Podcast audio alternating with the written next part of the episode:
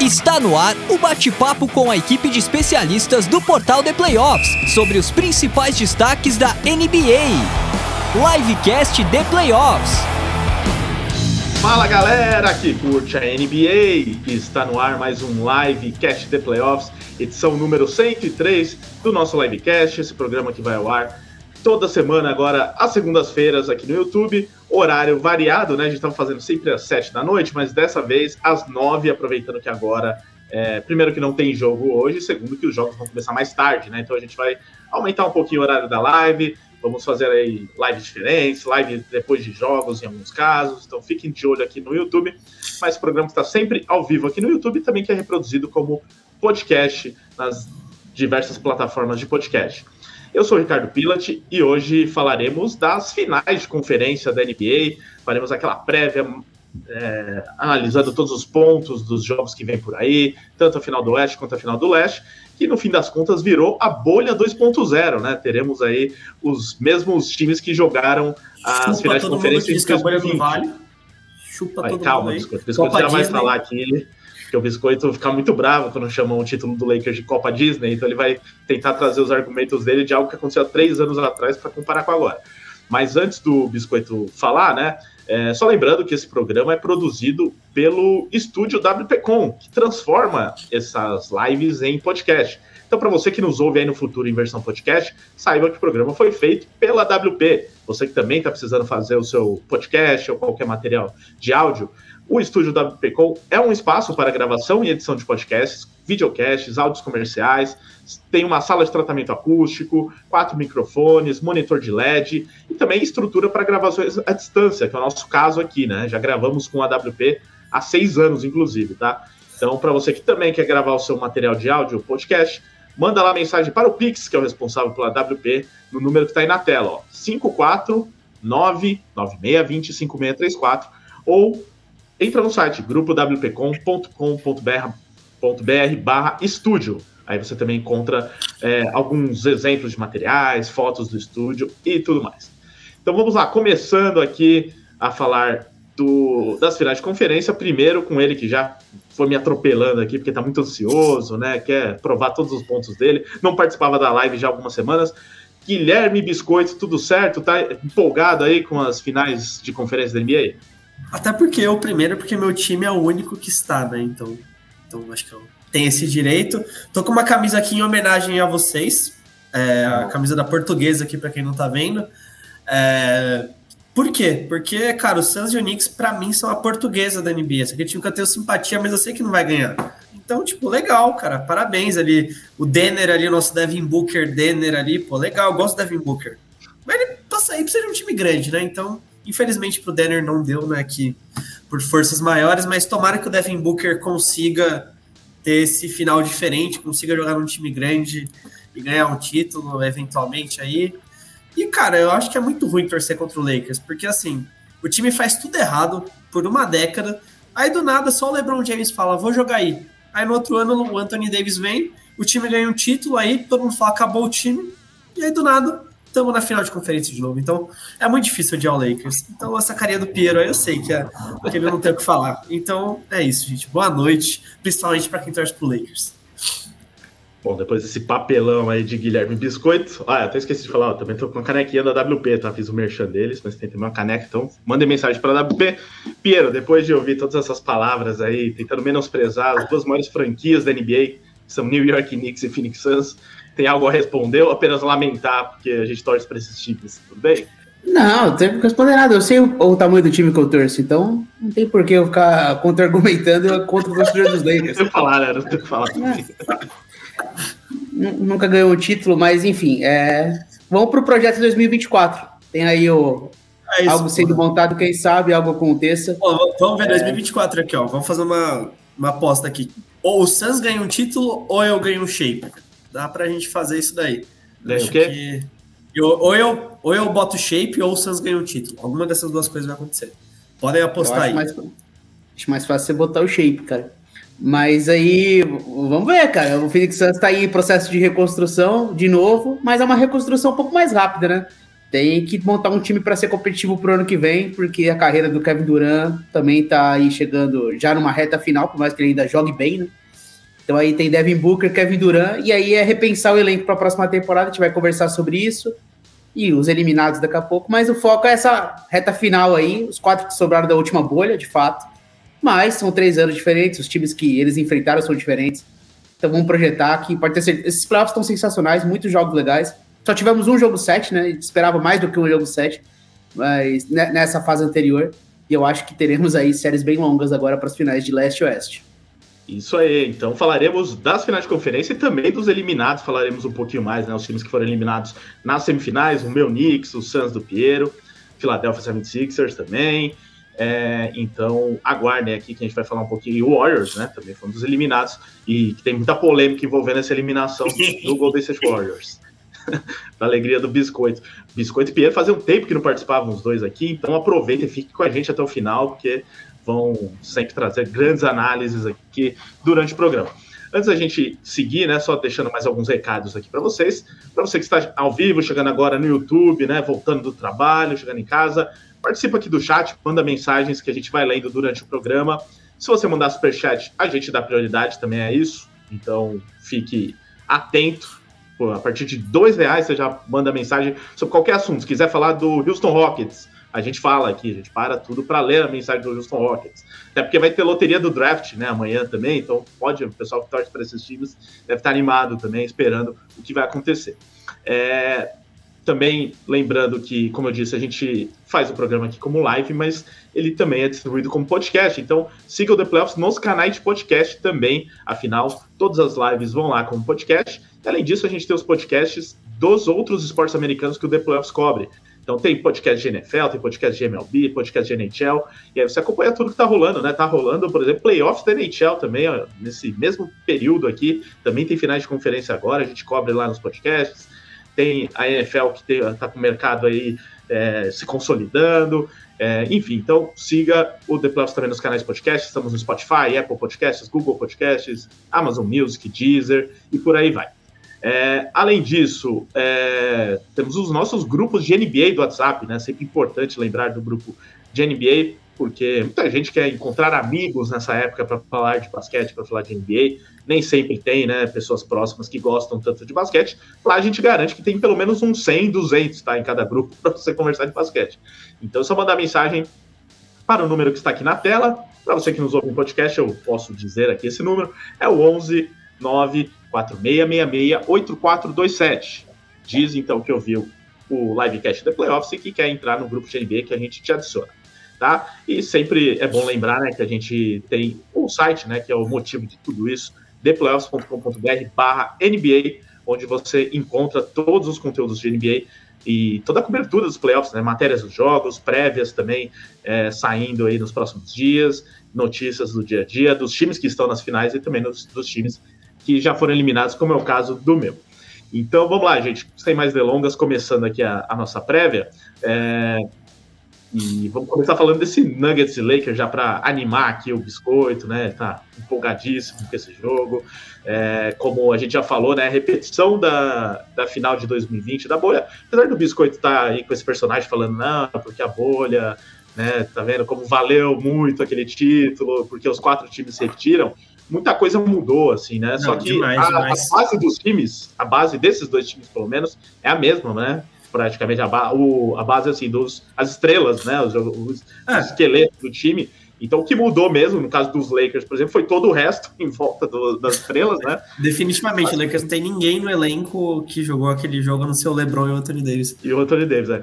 E então, né, e isso aconteceu várias vezes desde então, né? Desde a bolha, o time foi, o elenco foi mudando, inclusive dessa mesma temporada, né? Mudou muito o elenco dentro da temporada. E uma das coisas curiosas, Biscoito, que eu tava vendo aqui, é que as equipes se enfrentaram quatro vezes na temporada, mas todas no começo da temporada, né?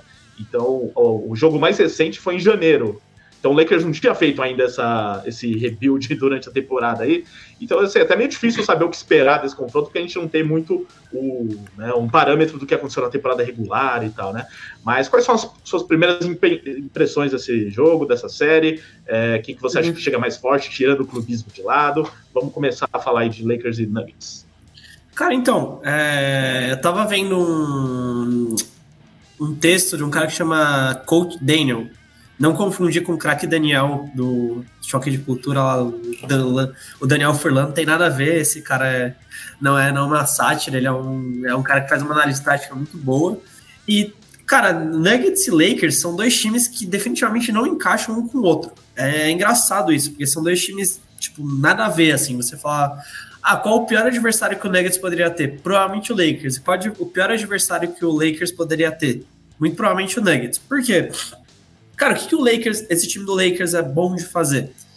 Cara, esse time do Lakers é muito bom de defender o garrafão, muito bom de defender a infiltração, de não deixar os, é, os jogadores conseguirem infiltrar de forma livre. E como que o Nuggets ataca? Não infiltrando. O, o, Nuggets infiltra muito menos. O Nuggets tem a bola concentrada no Jokic na cabeça do garrafão, se movimentando fora do garrafão muitas vezes, então com corte do Aaron Gordon para cesta, com três arremessadores acima de 40%, que são o, o KCP, o, o Michael Porter e o é, Jamal Murray, são três caras que arremessam muito bem. Então toda essa defesa que a gente viu do Lakers, é, que foi muito boa, contra o Warriors e contra contra o Memphis, não vai poder acontecer, porque muito provavelmente, eu acho, o Anthony Davis ele vai ser responsável pelo Jokic. Não sei se o Darvin Ham vai começar com isso, acho que ele vai tentar o Vanderbilt, é, só que acho muito difícil o Vanderbilt conseguir fazer um bom trabalho contra o Jokic. Se ele conseguir, uma vitória para o Lakers. É, se não, vai ter que ser o Anthony Davis, o Anthony Davis vai fazer isso bem, só que aí você tira o Anthony Davis debaixo do garrafão, né? Porque o Jokic costuma jogar muito longe. O Jokic tem aqueles arremessos de meia distância dele, girando, ele é muito bom nisso. Então é, é um desafio muito grande para a defesa do Lakers. Quando essa série de 2020 que a gente falou, o Lakers, por exemplo, jogava com dois pivôs naquela época. Jogava com o Anthony Davis e com o Dwight Howard, que foi o pivô titular naquele caso. Então é completamente diferente. E o Nuggets, cara, é um time que defende muito mal o garrafão. O Nuggets é muito ruim defendendo é, infiltração, defendendo pivôs. O Anthony Davis, como você falou, na temporada regular, mesmo quando o time Lakers estava ruimzão, aquele jogo que ele se machucou no ar lá, foi contra o Denver e ele estava dominando. Então, é, o Lakers ganhou aquele jogo, inclusive. Então, ele é muito. O, o Lakers tem uma força que o Denver não, não, é bom de parar. Então, o Denver também vai sofrer muito no garrafão. Então, são dois times que é, um dificulta muito o ajuste do outro. Então, dito isso, eu acho que o Denver tá um pouquinho na frente, mas não, não, não é absurdo, assim, não, é, tipo, não estranharia o Lakers ganhar essa série. Só que o Denver, eu acho que ele tem uma forma de jogar que vai incomodar um pouquinho mais o Lakers, só que a defesa do Nuggets é bem ruim. Então, pode ser que se a defesa do Lakers fazer um trabalho muito bom, como conseguiu, vem conseguindo nesses playoffs, eu acho que o Lakers tem bastante chance, porque eu não acho que a defesa do Denver vai conseguir é, dificultar tanto a vida do Lakers. Inclusive, né, nessa matéria do The Athletic do Joshua Bois, o nome, não sei pronunciar o nome do cara que escreveu, mas enfim, ele fala, é, nos playoffs do ano de 2020 que o Lakers ganhou, até essa fase, o Lakers só tinha tido um jogo de um jogador que não se chamava LeBron James e Anthony Davis, que tinha marcado 20 ou mais pontos, que foi o Rajon Rondo no jogo 3 contra o, o Rockets. E só nesses playoffs, só o Austin Reeves tem quatro jogos de 20 pontos ou mais. O Hachimura tem três. O D'Angelo Russell tem três também. Então, o fato é, o Lakers tem o Anthony. O Lakers é muito menos dependente no ataque de LeBron James e Anthony Davis do que aquele time da bolha. Então, isso também é uma armadilha do, do Lakers. Se, se dobrar no Jokic você tem um problema que você deixa três arremessadores muito bons livres, se você não der espaço para Anthony Davis, como foi o que tanto o Memphis quanto o, o Golden State tentaram fazer, se abre muito espaço para os outros. E os outros não são tão ruins. Os outros são bons jogadores. Né? Teve o Lonnie Walker também, que teve uma grande noite. O Schroeder é um cara que se consegue fazer jogadas por si próprio. Então, o Lakers tem algumas armas ofensivas muito interessantes. Então, acho que é uma série bem equilibrada e bem difícil de dar um prognóstico. Assim. Claro, acho que a gente tem algumas respostas que a gente vai ter nos primeiros jogos. E após essas respostas, dá para dar um prognóstico melhor de quem vence a série. Nesse momento eu vejo o Nuggets um pouquinho à frente, mas como eu falei, não estranho o Lakers ganhar essa série. Eu só acho que vai ser uma série muito equilibrada. Então acho que, que esse é um ponto de partida. É, ô Pierre, você acha que também tem um. Né, sempre tem aqueles fatores aí também fora da tática em si, mas, por exemplo, no caso dos Lakers, esse embalo aí que pegou, né? Porque é um time que não se classificou tão bem assim na, na temporada regular, mas que estava muito pior, né? Chegou a estar fora até da zona de play-in, foi crescendo durante a temporada regular e nos playoffs vem mantendo esse embalo, pegando adversários difíceis, né? Adversários melhores classificados, o atual campeão. É, então tem tudo isso que pesa também, né? Então é, é, tem, tem esse lado também que você vê que os Lakers podem é, usar isso a seu favor, né? Porque o Denver Nuggets é um time que ainda não tem uma experiência de, ser, de título, né? Os jogadores ainda têm essa, essa questão a provar, né? Nenhum jogador que tenha jogado final de NBA. Então, é, você vê um pouco por esse lado também, os Nuggets já estão calejados pelo que estão jogando aí nos últimos anos, sempre chegando em playoffs e tal, você não vê muito é. esse fator. Eu acho que o, o, problema dos Nuggets é que eles não tiveram muitas chances nos últimos playoffs, né? Sempre chegavam muito desfalcado, né? Então, de fato, nunca o, o Nuggets chegou completo e, matu, e maduro, né? Teve a bolha, mas ainda era uma primeira. Ali sim, era uma primeira vez do Jamal Murray. Era o Michael Porter ainda tendo os primeiros momentos. O Michael Porter ainda não se firmou como uma estrela, apesar de ter um contrato de uma estrela. Né? E o Jokic, duas vezes MVP já. Hoje, para mim, assim, não tem qualquer comparação com qualquer outro jogador da liga. Ele é disparado o melhor jogador da NBA hoje, na minha opinião. Como ele domina os jogos. É, o que ele fez com o Felix Hansen foi humilhante. Ele, a minha impressão era de que ele poderia marcar 50 pontos em qualquer jogo. Se ele quisesse marcar 50 pontos, ele marcava é, era só uma questão de escolha e como manejar o resto do elenco do, do, do Nuggets, né? Impressionante o que ele fez na série. É, e eu tô curioso para ver quais vão ser as escolhas defensivas, né? Como que vai ser isso? O Biscoito falou sobre a possibilidade do Vanderbilt começar no Jokic. É uma solução para você poupar o Anthony Davis. Só que isso significa que o Vanderbilt vai ter que atacar também. Então você ataca com quatro, porque ele foi um peso morto completamente ofensivo nos Warriors. É, você facilita o trabalho. jogo, o Schroeder foi titular só para dar uma opção a mais. Foi titular. Então é uma escolha interessante, mas você abre mão de uma peça no ataque. É, o, a coisa de perder, de escolher o, o pró e o contra. Do outro lado, como que o Nuggets vai usar o Aaron Gordon? Vai forçar o Aaron Gordon de repente no Anthony Davis para poupar o Jokic? Só que isso é um risco. Como que você vai colocar o Jokic numa defesa em que não tem um, um outro jogador grande? É o Jokic defendendo o Vanderbilt, mas se o Aaron Gordon tá no Anthony Davis, quem que vai estar tá no LeBron?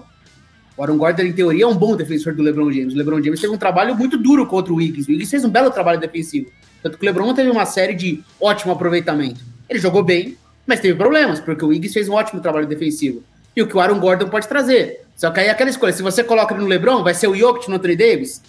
É, é pesado pro Jokic segurar é, Contra o Suns, por mais que o Eiton seja uma presença no garrafão, é um outro perfil. O, o Eiton, não, por conta própria, ele não pontua, né? Parece o cara que vai pegar no post, vai partir para cima, vai ser agressivo. É um outro estilo de jogador, né? Mais no pick and roll. Então o Jokic ele vai ter que trabalhar muito mais defensivamente. Eu acho que o Jokic é capaz de pontuar em cima do Anthony Davis, é, deixar o Anthony Davis desconfortável. Só que é aquela coisa, né? O Jokic vai precisar lidar, talvez pela primeira vez nos playoffs, com questão de faltas. Porque se ele for pendurado em faltas, como ele vai lidar defensivamente? Então, para mim, é, é, muito essa questão, né? É como o, o Lakers vai conseguir colocar o Jokic em problemas defensivos a ponto de gerar problema de falta, gerar um cansaço maior, porque contra o Suns ele teve um trabalho muito tranquilo. Era, ele conseguia se poupar a defesa dentro do possível, e no ataque ele não tinha desafio. Por mais que assim, o Eiton seja um bom defensor do Jokic, na teoria, e o Suns tenha vários pivôs ali para colocar para ser um, um desconforto, ele só é muito bom, cara.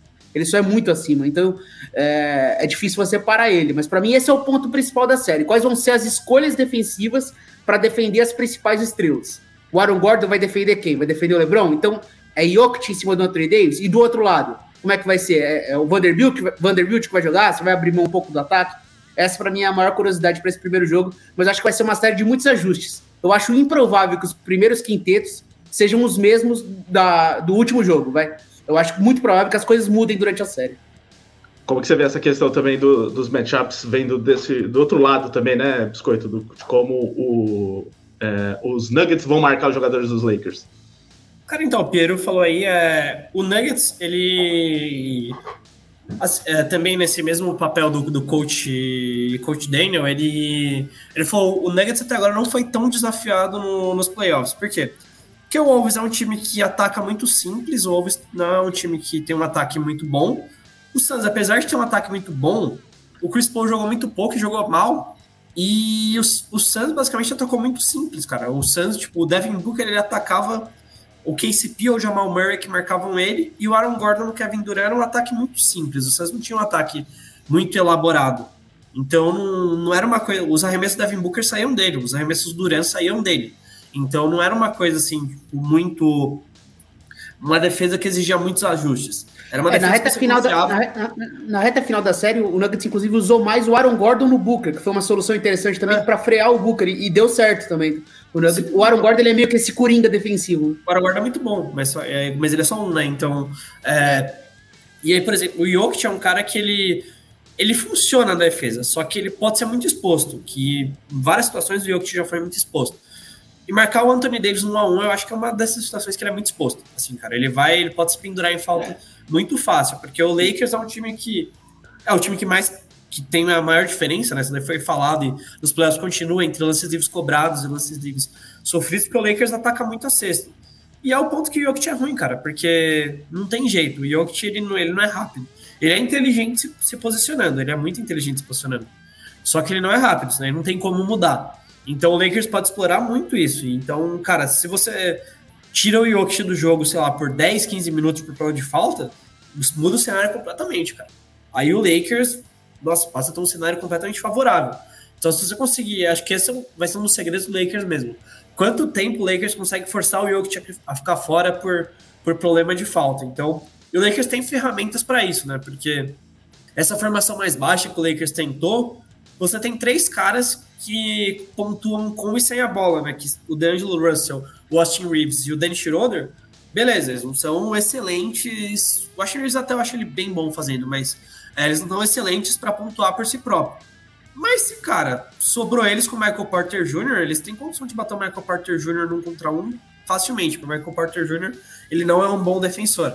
Então o, o Nuggets pode ter problemas por conta dessa, é, dessa falta de defesa. Aí se você passou por um, você, você é o cenário que o Lakers quer, o cenário que o Lakers é acostumado e vai cavar faltas. Então tem a questão dos rebotes também, né? Que, cara, o Anthony Davis ele é o maior reboteiro dos playoffs até aqui, ele incomoda muito.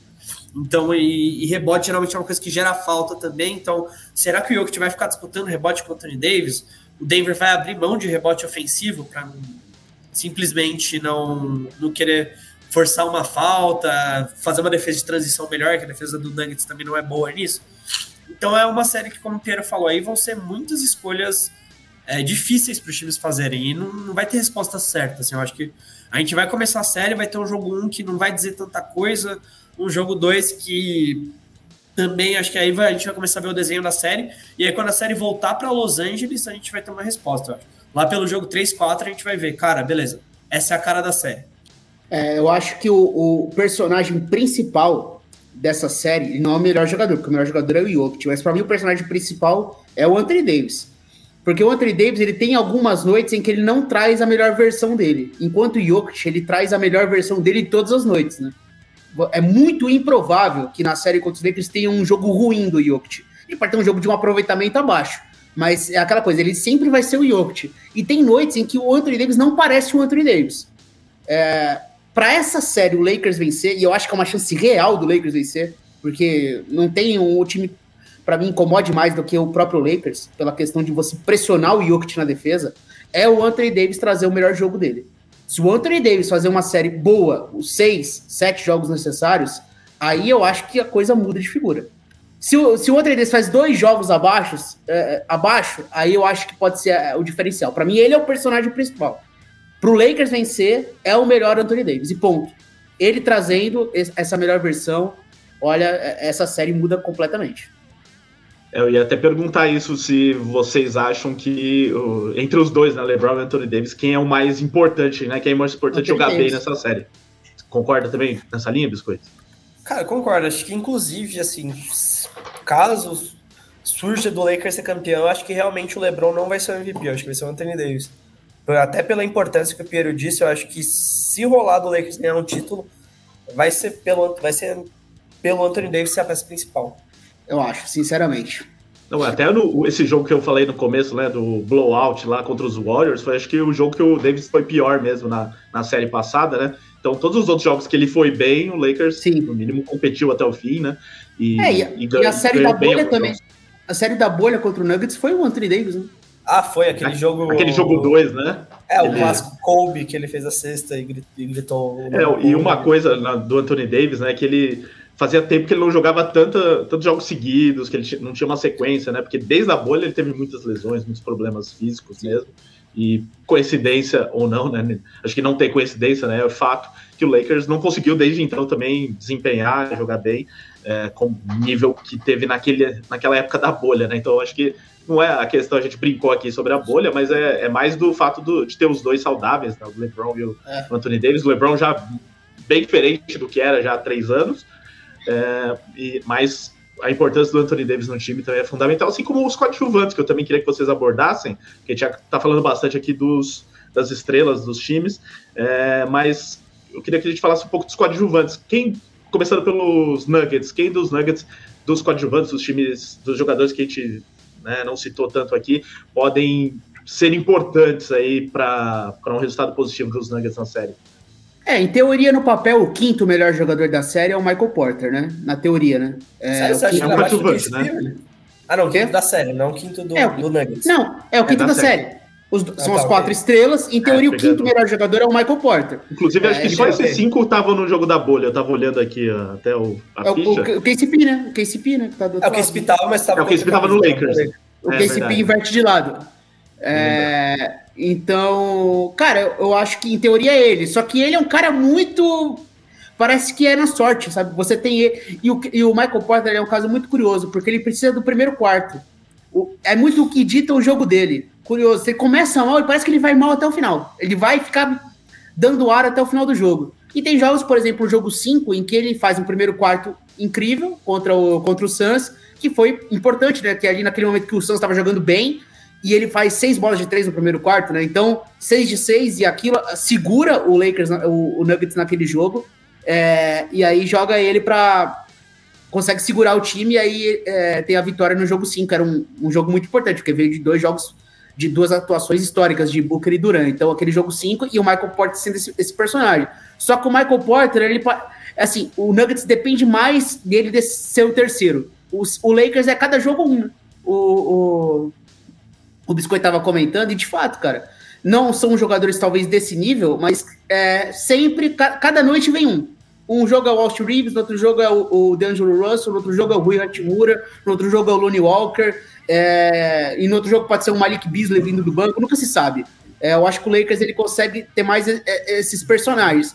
Porque se você olha para o banco do Nuggets, você sabe muito bem o que você vai encontrar para cada um ali. O Christian Brown, ele é um defensor, é um Hulk. Muito improvável que ele entre num jogo e, e pegue fogo. Ele vai fazer o que ele faz. Vai tentar incomodar, faz umas faltas, faz ali o jogo dele. O Jeff Green, ele é um veterano. O Jeff Green não vai ganhar jogo para você. Ele vai segurar alguns minutos ali, uma formação mais baixa, e é isso. O Bruce Brown, o Bruce Brown ele é um cara que não tem arremesso. Então, ele vai ser muito bom defensivamente, ele vai cortar em direção à cesta, ele vai ser um fator. Só que nenhum desses três jogadores que vêm com consistência do banco vão ser jogadores que vão trazer uma noite de 20 pontos. Isso não vai acontecer. Do lado dos Lakers, eu acho que você tem mais essa possibilidade. Eu acho que o Lakers ele pode trazer mais esse fator surpresa. Eu acho que o Nuggets você sabe mais ou menos o que você vai encontrar de cada jogador.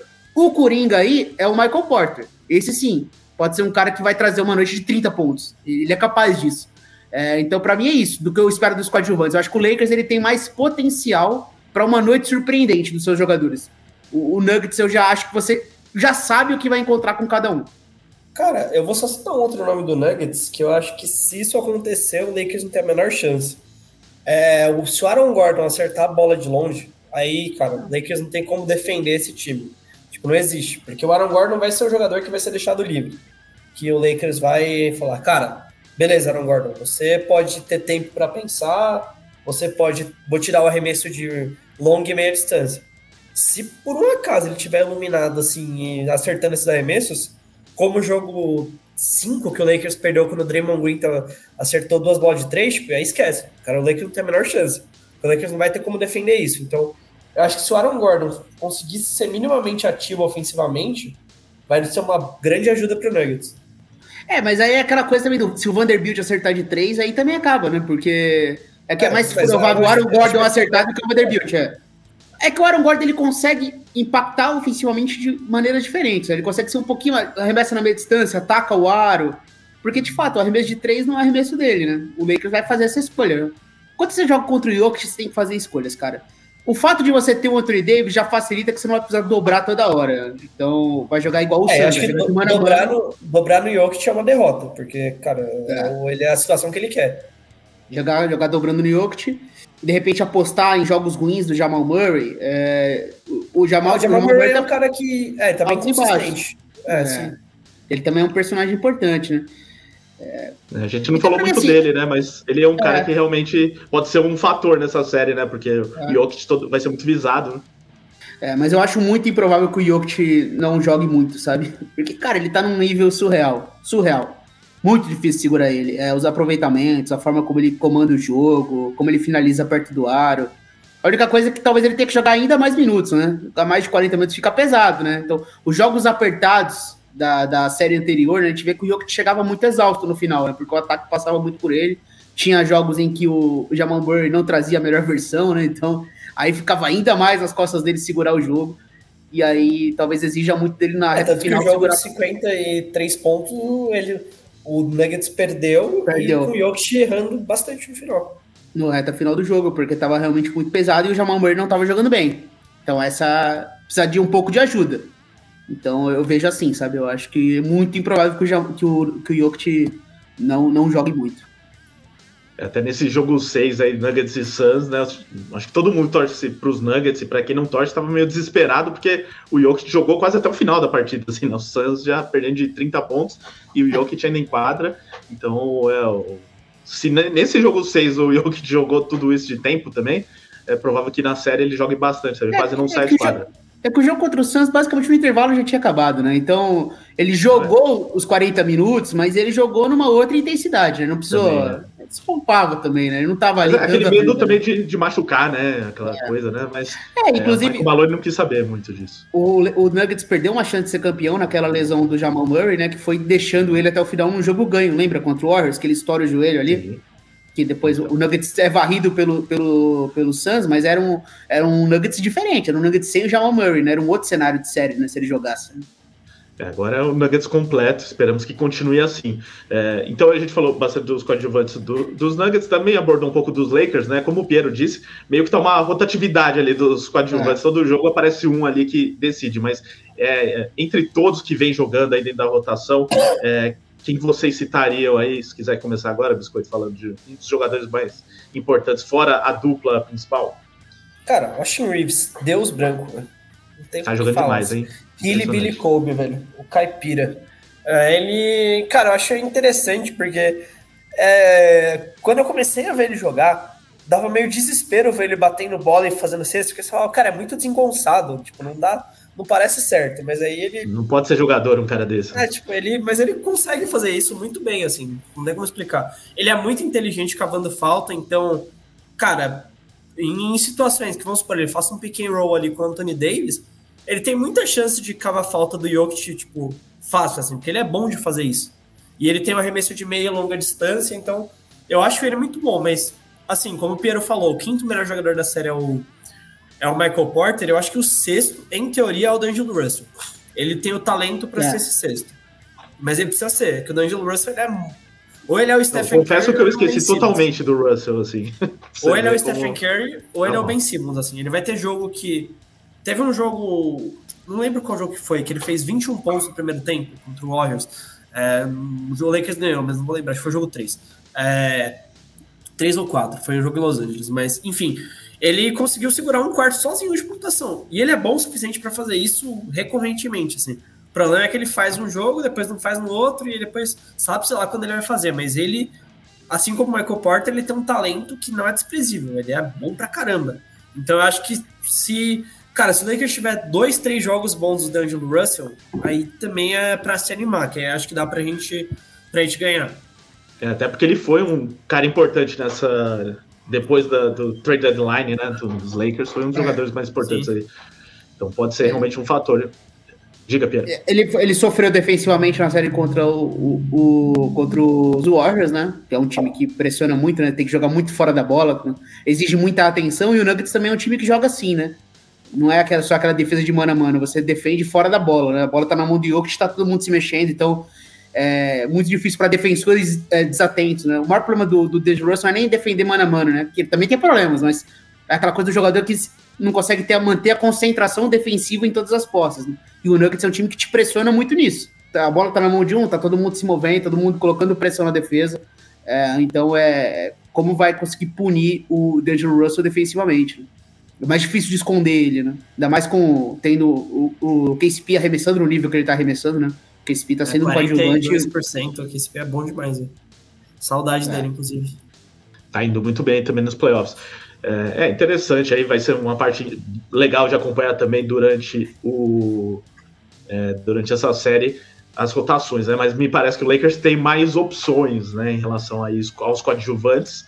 É, mas também, por outro lado, os Nuggets têm um, um, conjunto já de mais tempo, né? Os Lakers formaram, como eu disse, ali praticamente em, em fevereiro, né? Esse Lakers atual aí. E, claro, tem duas estrelas que já estão há muito tempo. Isso faz diferença também. Bom, então falamos bastante da série. Vou só passar aqui nas mensagens do chat antes da gente também seguir e, claro, pegar uns palpites aqui de vocês. Mas olha só, o, o Edwin Felipe Rodrigues. O símbolo do The Playoffs na cabeça do LeBron tá fazendo ele ficar parecido com o Fred do United. Ha, ha, ha, ha. É, realmente você tá ofendendo aqui o LeBron James, né? com o jogador Fred do Manchester United. No, Não, tudo bem. Os Fredzinho né? ele tá falando. É, pode ser, né? Pode ser. Mas, ele tá falando é... isso aí, né? Com o Bradzinho aqui, ó, no, na cabeça é, do LeBron. Caindo, é verdade, é bem é, bom ponto, verdade, Edwin. Ele tá falando Mas, isso. É, o LeBron um pouquinho melhor que o Fred, né? Apesar de serem esportes diferentes. O Wallace Borges. Boa noite, galera. Acho que o encaixe pro LeBron não ter um defensor de elite no cangote vai ajudar ele. Wallace, meu parceiro de TNT. É, é, que, é o que a gente falou, né? Se a escolha do Aaron Gordon foi pro Aaron Gordon defender o Anthony Davis, aí de fato o LeBron fica com. Não tem um defensor pro LeBron. Se for o Aaron Gordon no LeBron James e aí é o Jokic defendendo o Anthony Davis, aí o LeBron vai ter um problema, porque o Aaron Gordon eu acho que é um defensor bom pro, pro, pro LeBron, né? Fisicamente é um cara que vai incomodar. É, então, para mim, tá muito na escolha do Nuggets, né? Quem que o Nuggets vai priorizar é, para colocar o Aaron Gordon para defender, né? Eu, eu, acho que é muito por esse caminho. Se for LeBron contra Aaron Gordon, eu acho que é um defensor difícil para ele. É, o Gordon que já é, defendeu na maior parte da série, o próprio Kevin Durant, né? Então é. já tem essa experiência de um jogador é, de alto nível do outro time aí. Talvez seja esse o encaixe, mas aí depende também se eles vão querer colocar o, o Jokic no, no Davis direto assim, né?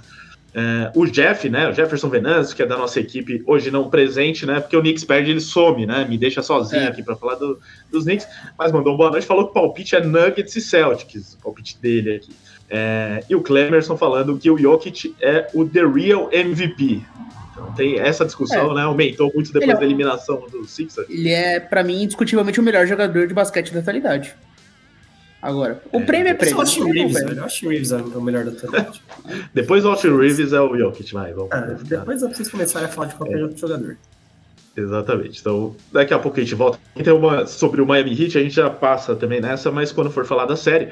Mas antes do palpite de vocês, eu, eu esqueci de falar no começo do programa que tá rolando também uma enquete na aba comunidade, né? Enquete das duas séries, inclusive, né? Do leste e do oeste. Então, para vocês, vocês que estão na audiência aqui no YouTube, além de deixar um like, caso não tenham deixado ainda, corram na aba comunidade aqui e votem nas enquetes das finais de conferência. Então, quem vai ser o campeão do oeste? Na nossa enquete, por enquanto, está dando Nuggets 61% contra 39%, hein? Tá? É um desequilíbrio que me surpreende um pouco. Mas o pessoal apostando nos Nuggets, mas acho que são os anti-Lakers, né, Biscoito? Ah, cara, semana que vem eles falam comigo, tá suave. Depois aí, depois eu fico chato e reclamo. Pois é, né? Mas você, Biscoito, que é um cara mais imparcial aqui entre nós. 4x0 é Lakers. Pra série? É, tem que ser palpite com série mesmo. Com, com 4x0 Lakers. 4x0 Lakers, fácil. Sem clubismo, né? Sem clubismo nenhum. Não, mas, cara, acho que vai ser uma série que não vai ser decidida em menos de seis jogos, independente de quem ganhe. Vai, 4x3 pro Lakers, vai, vamos lá. 4x3 pro Lakers, pra ficar feliz. Do meu biscoito, que na primeira série lá, né, ele escreveu pro The Playoffs a prévia de Lakers e Grizzlies, colocou Grizzlies lá e aí deu Lakers. Então agora talvez dê o contrário, né? Ah, é, eu acredito em cloroquina, parei de tomar Não, é, o biscoito que acredita muito em superstição e tal, por isso que ele, ele fez isso naquela época também, inclusive. Um grande defensor da zica reversa. Né, Pierre, e você? Quem apostaria aqui nessa série? Quantos jogos? Será que a gente vai ter aí uma série que vai dessa vez até o final? Cara, é, eu concordo com a ideia de que o Lakers é o desafio, é o pior encaixe possível pro, pro, pro Nuggets. Então, de fato, eu acho que vai ser uma série muito enrolada. É, eu acho que é uma série de sete jogos. É, então, eu vou 4 a 3 para um dos lados. Eu acho que é realmente. Esse jogo 7 pode ser, pode pesar a questão da, da experiência. Eu acho que pode ser um jogo que, se o jogo 7 começa com o Lakers na frente, aí o Nuggets pressionado, enfim Acho perigoso. Eu vou no time que eu acho um pouco melhor hoje, que é o Nuggets. Mas é equilibrado. Eu acho 4x3 Nuggets sem convicção. 4x0 Lakers com convicção. Foda-se. Quanto tá valendo isso aí na bet? Vou ver aqui daqui a pouco. 4x0 deve estar tá valendo muito, né? Porque Nuggets, se for varrido, vai ser uma grande surpresa. Mas é, os, nas casas de apostas, Nuggets favoritos, apesar de, né, de do peso que tem o Lakers e tal, até na, nas casas de apostas, mas nesse momento, Nuggets favorito. E porque tem um time, né, com Não. uma história um pouco maior, assim, né, de, nos últimos anos, né, uma base mantida e tal. É, mas história nesse sentido, tá, gente? Não confundam. Mas o, é, os Nuggets têm isso daí a seu favor. De qualquer maneira, os Lakers ficaram muito fortes depois do trade deadline, então tudo realmente pode acontecer. Eu tô mais na base do Piero. Eu faria a mesma aposta, Piero. Sete jogos, vitória dos Nuggets, também sem convicção mas porque pô, seria muito legal ver esse Nuggets chegar numa final da NBA, ver o Jokic podendo chegar numa final da NBA, é, fazendo valer isso, né, de melhor jogador da atualidade, o cara que está se provando dentro dos playoffs, até na reta, provavelmente o Embiid foi MVP por, pelo que ele fez na reta final da temporada regular ali, grandes jogos, enquanto o Jokic para mim estava tirando um pouco o pé, não, ele realmente não estava se importando não. muito em ser MVP esse ano, já ganhou dois, é, deu declarações a esse respeito, esnobando até o prêmio de MVP, e nos playoffs está jogando tudo, está se matando. Acho que foi bom para ele, inclusive, não ter vencido o Tri. É bom. Cara, acho que foi muito bom porque ele não ia querer dar uma entrevista assim, perguntando, tipo, ah, você igualou, tipo, o carinha do Jabara, assim, ele, ah, é? Legal. Meu cavalo vai gostar desse troféu. E, e, você acaba colocando uma pressão ainda maior, né? Fica todo mundo falando. Deixa o que aconteceu com o Embiid, né? Deixa o Embiid agora dar a resposta sobre não ser o cara do, dos playoffs, sobre ter, não ter sido o verdadeiro MVP. Deixa, passa essa bola, né? É, então, no fim das contas, isso, MVP é legal pra carreira e tudo mais, mas o que importa é, é ser campeão. E ele né? já tem dois, né? ele já tem dois, né? Já tem dois, então tá ótimo, né? Agora o que ele quer é ser campeão da NBA. Exato. É, vamos ver se acontece isso. É, então, dados os nossos palpites, vamos para a próxima série, vamos falar da final do leste, que o Biscoito sempre fala que é a série B da NBA, mas aqui não é a série B, né, Biscoito? Ó, grandes franquias chegando mais uma vez. Apesar que o Miami Heat é uma grande surpresa, né? Se você olhar o elenco atual do Miami Heat é muito difícil entender como que eles chegaram aqui na final Sim. do leste. A gente vai tentar analisar isso. Como assim, pô? Dois futuros só da fama aí, pô. Kevin Love e, e Kyle Lowry. E o Donis Hausman é. talvez seja Hall da Fama, se bobear. É, se pegar assim, né? Até o, o Spolstra vai ser Hall da Fama. O Pat é. Riley tá lá também, né? Presidente. Exato. Mas você pegar os jogadores que estão ali, né? No, atuando, né? Realmente é uma grande surpresa a forma como eles é, fizeram o Miami Heat chegar à final do leste. Eu acho que ganhar dos Knicks, beleza, porque o Knicks é, não, não, dá mesmo, é um time que sofre muita pressão, não, né? E mesmo não tendo time para ser tão pressionado assim. Então, né, chega num jogo como esse, é obrigação ganhar no Miami Heat. Aí, lógico que iam sentir a pressão. Fazia, sei lá, assim, né? uns 12 anos que o Knicks não ganhava uma série de playoff, né? É, já tá no lucro. É, então, não, 10 anos, 10 anos. 10 anos, né, então. Porra. Então, né, é, realmente dá para entender, assim, o mais surpreendente eu acho que é a forma como eles passaram pelo Milwaukee Bucks. É. Tem algumas explicações, o Giannis se machucou em dado momento da série e tal, mas assim, pelo que eles tinham jogado no play-in, eles quase foram eliminados pelo Chicago Bulls no play-in, né? De se lembrar ali como que foi a, aquela trajetória. É. O Giannis se machuca na série, mas ele estava nos últimos dois jogos, e o Tyler Hero se machuca na série também, deixando o elenco curtíssimo, né? Não dá para então, colocar um é. asterisco nessa vitória. É surreal o que o Heat fez contra os Bucks, uma das maiores zebras da história do esporte. É claro, surreal o que aconteceu ali. Eu tô menosprezando o Knicks porque eu também sou torcedor, tô meio puto, né, com a forma como eles perderam. Mas também é um time que, pô, tinha feito uma grande série contra o Cleveland Cavaliers, fez uma grande temporada, Sim. um time treinado. É, teve o problema do Julius Randle ali de lesão, do próprio Brunson de lesão, mas não foi só esse, não foram esses os fatores. Realmente, o Jimmy Butler também não jogou jogo né? contra o Knicks, né? É. O jogo 2, o Jimmy Butler não joga, o, o Hit quase é. ganha o jogo sem o Jimmy Butler. foi um dos jogos que os, Knicks ganharam ainda, sem o Jimmy Butler. E o Butler voando depois disso. É, enfim, então essa série improvável aí, nesse ano é improvável, né, com o Miami Heat, como foi meio na bolha, também ganhou do Milwaukee Bucks como zebra na época, e tá se desenhando uma trajetória parecida, só que esse ano muito mais, né? Ainda mais porque tá sem o Tyler Hero também, que foi até essa foi a pergunta do chat aqui do Rafael Brito. É, vocês sabem se o Tyler Hero volta para as finais de conferência? Ele pode ser a diferença na série? Tudo indica que não. Inclusive, o Spolstra deu uma entrevista hoje, foi perguntado sobre isso. Ele falou que é, ele não tá nem treinando com bola, não consegue correr com a bola, não consegue fazer nada. Talvez, na, playoffs, possível, é. É, talvez uma possível final de NBA, mas acho bastante improvável. É, é, primeiro tem que passar para a final da NBA. Agora, eu quero saber de vocês, agora o, acho que o Piero pode começar com as primeiras impressões, uhum. depois o Biscoito emenda.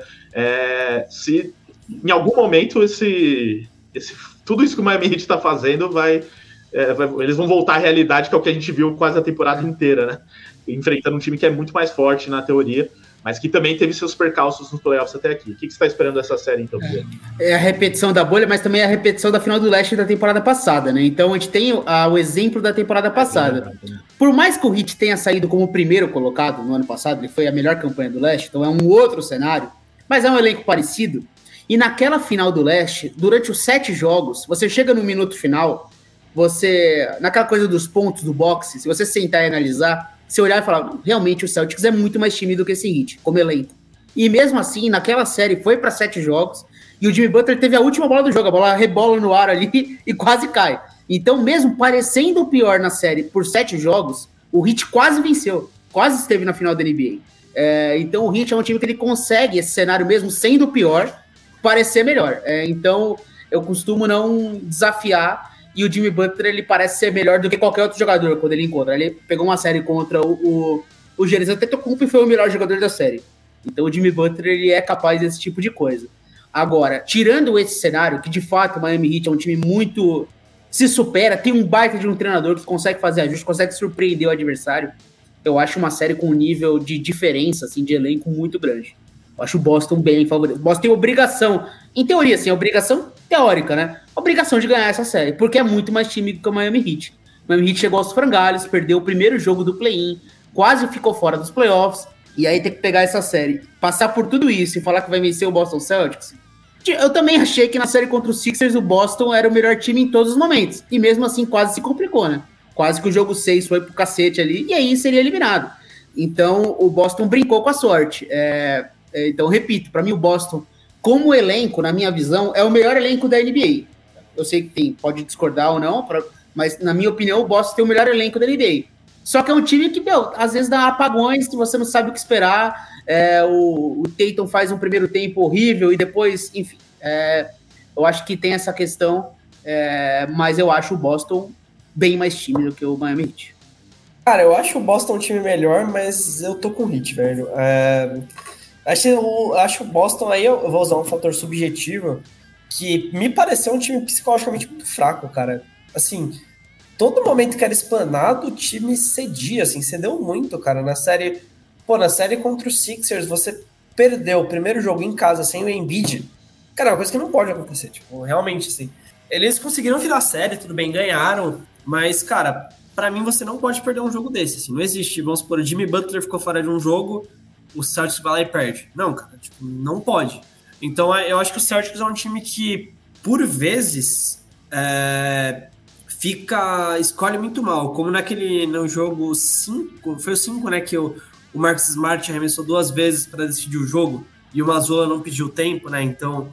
É, eu acho que o Celtics por vezes se afoba muito e, e o Mazula, para mim, ele tem um, leque, ele tem essa, essa falta de liderança que o Yudoka não tinha. Apesar do Yudoka ter sido novato, ele era, me parece, um técnico bem superior ao que é o Mazula. O Mazula ele é muito ruim de pedir tempo no geral, assim, não só nessas situações. Por vezes ele deixa uma vantagem, vamos supor, o jogo tá 5 pontos, ele deixa a vantagem chegar em 20 para o adversário para pedir um tempo, aí já foi o jogo. É. Então eu acho que o Mazula é um cara que ele ele não tem uma capacidade de fazer ajustes e saber ser um técnico do nível do exposto. Então, cara, o exposto, ele, eu acho que ele pode ser um fator de desequilíbrio dessa série. Ele é capaz de fazer ajustes, ele é capaz de incomodar muito o, o Mazula e o Mazula, cara, não vai mudar. Mazula só foi mudar o Celtics no jogo 7, que ele colocou No jogo o Robert 6, né? Williams. No jogo 6.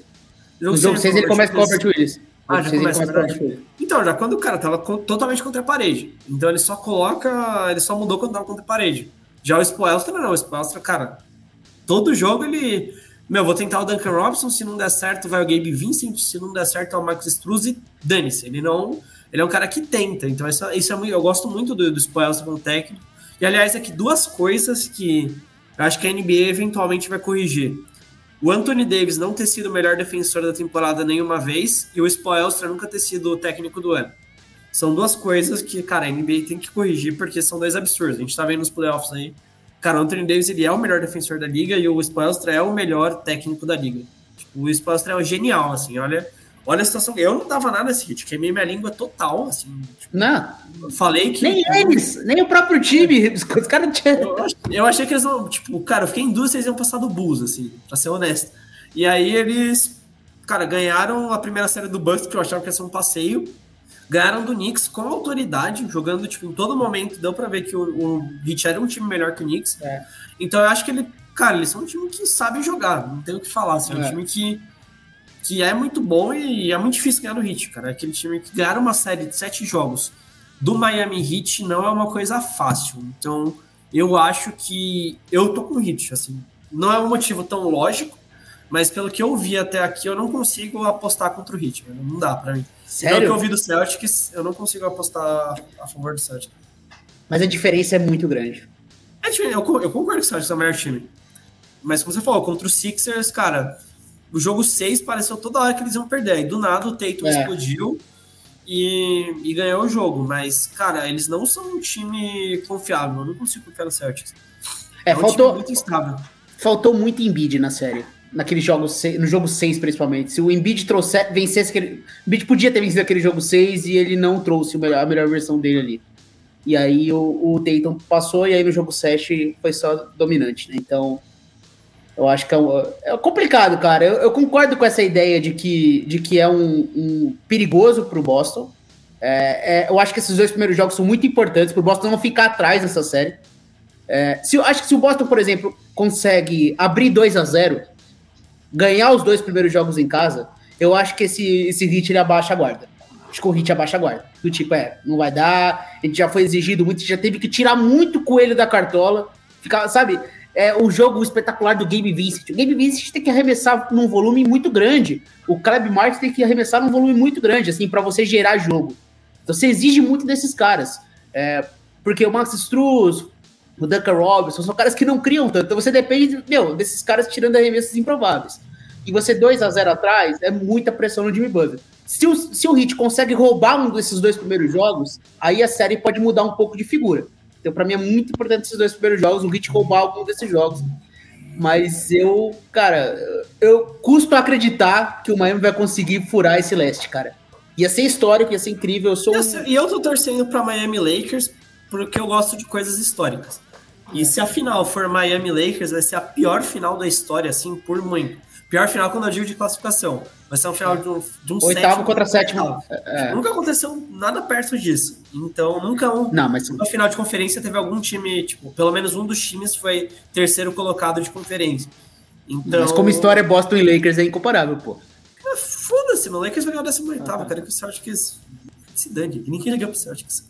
mas naquela linha dos, é, dos protagonistas das duas equipes é, primeiro, né? Então, é lógico que no Miami Heat só tem um grande protagonista, mas depois tem o, o Bandebaio ali como um jogador muito importante.